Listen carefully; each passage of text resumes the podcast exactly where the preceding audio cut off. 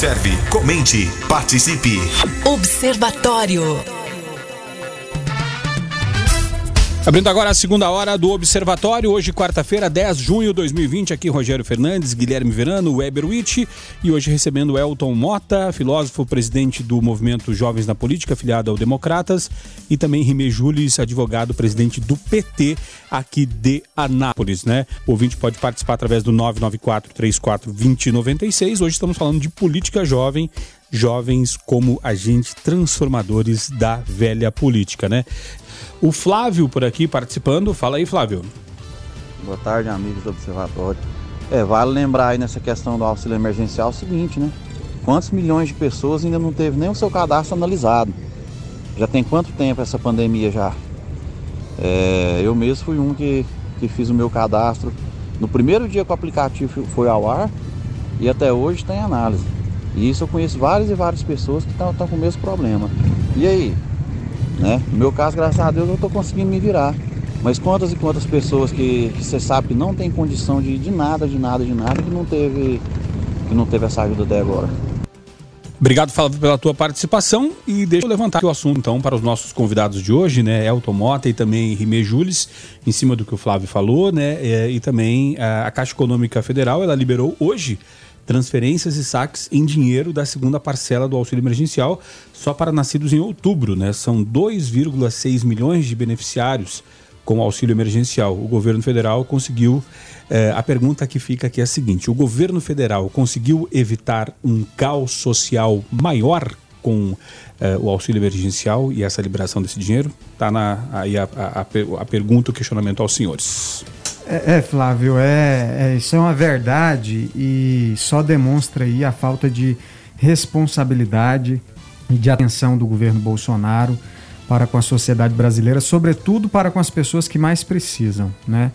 Um exemplo é o testemunho, fez o cadastro no primeiro dia e até hoje está em análise. Isso são milhões, milhões de brasileiros que estão nessa situação e que infelizmente não estão conseguindo se virar muito por falta de coordenação, por falta de orientação, por falta de planejamento político. Né?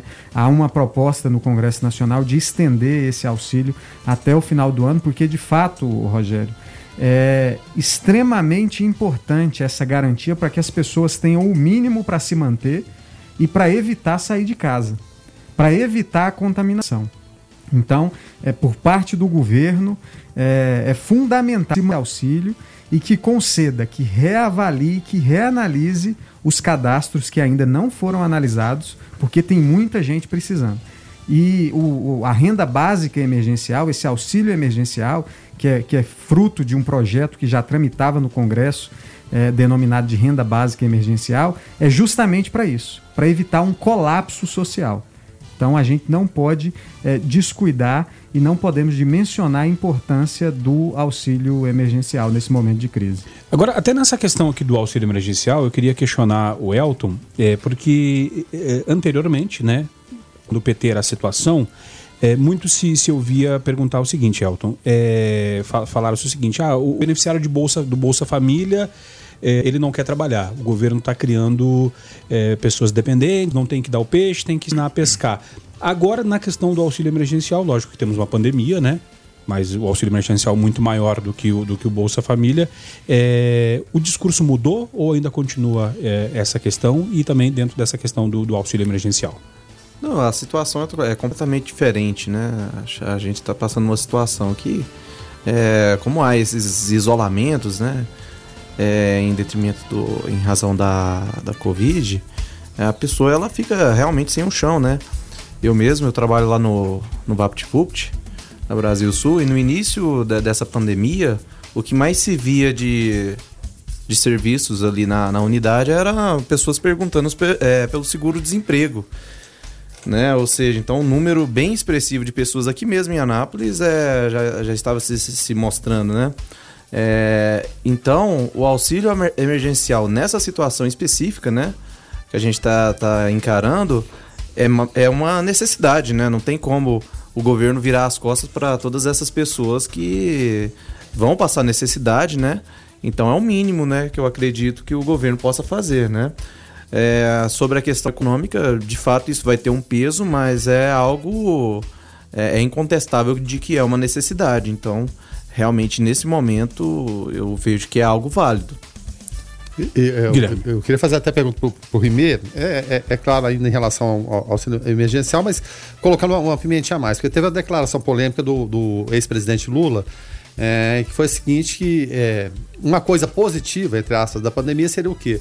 O governo que é, quer, é, pelo menos o discurso era de, é, de privatização, é, cai a ficha de que a intervenção estatal ela é importante e, e, é fundamental. Eu queria que você fizesse essa análise, por favor. É, mas é justamente isso. A, a, essa pandemia, o que o Lula quis dizer é que essa pandemia ela desmascarou né, esse discurso neoliberal de que o Estado não é necessário, de que o importante é o Estado mínimo, de que o que serve é o Estado mínimo, né?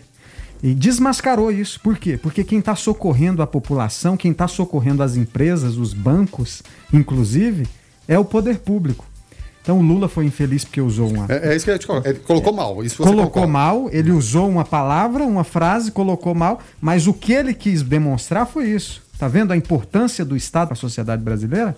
E o auxílio emergencial, ele é necessário porque sempre nós vamos ter uma classe desprotegida. Sempre na sociedade nós vamos ter uma classe desprotegida. Então é importante, e esse projeto tramitava antes como renda básica emergencial, de um parlamentar do PT, inclusive. Agora é, é interessante, né, a gente, quando a gente fala de, é, de do auxílio, é, nós falávamos aqui dias atrás, né, com um colega nosso, o Edu Meirelles, lá da Nova Zelândia, né, e lá eles receberam um auxílio, né, nos moldes do auxílio emergencial, logicamente receberam 12 meses já adiantados, nos Estados Unidos é, 1.200 dólares por família, então a gente vê que não é uma prática só do Brasil, é como a pandemia mundial, esse colchão social ele acaba sendo necessário é, não só no Brasil, mas em qualquer lugar do mundo, é, né, Elton? E, e, inclusive, Rogério, é, a gente fica falando, alguém vai ter que pagar isso, alguém vai ter que pagar essa conta, ah, mas esse dinheiro, esse dinheiro ele está fazendo circular a economia, porque o cara não fica com o auxílio emergencial guardado no, no bolso, nem na poupança. Ele vai ali no mercadinho da esquina, né? Claro, tomando todos os cuidados, porque tem que ser assim, e gasta ali o seu dinheiro no mercado da esquina. O mercado da esquina vai ter que comprar o produto para repor o seu. E assim gira a roda da economia. É, houve até, desculpe te interromper, a, a ideia do, do ex-ministro Henrique Meirelles, Ana Paulina Henrique Meirelles, vamos emitir dinheiro. Vamos emitir dinheiro que ele não vai gerar inflação, ele vai gerar economia. Alguns economistas concordaram com a ideia, outros falaram que não, simplesmente produzir é, é, dinheiro. Mas o problema do, e, do e Brasil, jogar. o problema do Brasil não é produzir, não é, não é, não é criar dinheiro, produzir dinheiro, moeda. É, o problema do Brasil é a concentração de renda. Nós temos muito dinheiro parado. Tem muita gente guardando dinheiro. E quando eu digo muita gente guardando dinheiro, são os grandes empresários, é o capital financeiro internacional especulativo é os banqueiros que concentram aí é, a maior riqueza. O Brasil é um dos países mais desiguais do mundo. Tem muito dinheiro parado na mão de poucas pessoas. Então, eu, é, produzir a moeda não é, não é também o remédio, é, é o remédio correto. O, o correto é distribuir a renda. Exato, até porque a impressão de mais moeda geraria inflação. É, mas a, eu acho que esse auxílio, né, o, o termo que, é, que sucede ele, emergencial. Acho que de forma alguma é, coloca no chão a teoria de que o Estado ele deve diminuir. É, quando se fala da teoria liberal, ela não fala de uma anulação do Estado. A anulação do Estado é uma teoria anarcocapitalista, né? Então a gente tem que colocar isso aí em voga. Porque quando se diz é, Estado, né, o Estado mínimo, você não está falando da, da, anulação do Estado. O Estado ele intervém demais na nas nossas vidas e se a gente tomar é, essa, é, essa pandemia como uma prerrogativa para o crescimento do Estado, a gente está abrindo é, mão de nossa própria liberdade, talvez. Então, o Estado, na medida que ele cresce, ele pode cercear as nossas liberdades, então a gente tem que ter muito cuidado na hora da gente legitimar um discurso e levar ele à frente, né? Então, nesse momento específico, o Estado ele tem um papel importante, né? Mas a gente não pode pensar né, numa ampliação desmedida do Estado. Como um Bolsa Família bombado. Exato, exato. O Estado ele tem que intervir, como eu disse, o termo é emergencial. É por causa da. em, razão da, da, da, situação que nós estamos passando. Mas nunca abrir o Estado e crescer de uma forma que depois a gente não consiga controlar.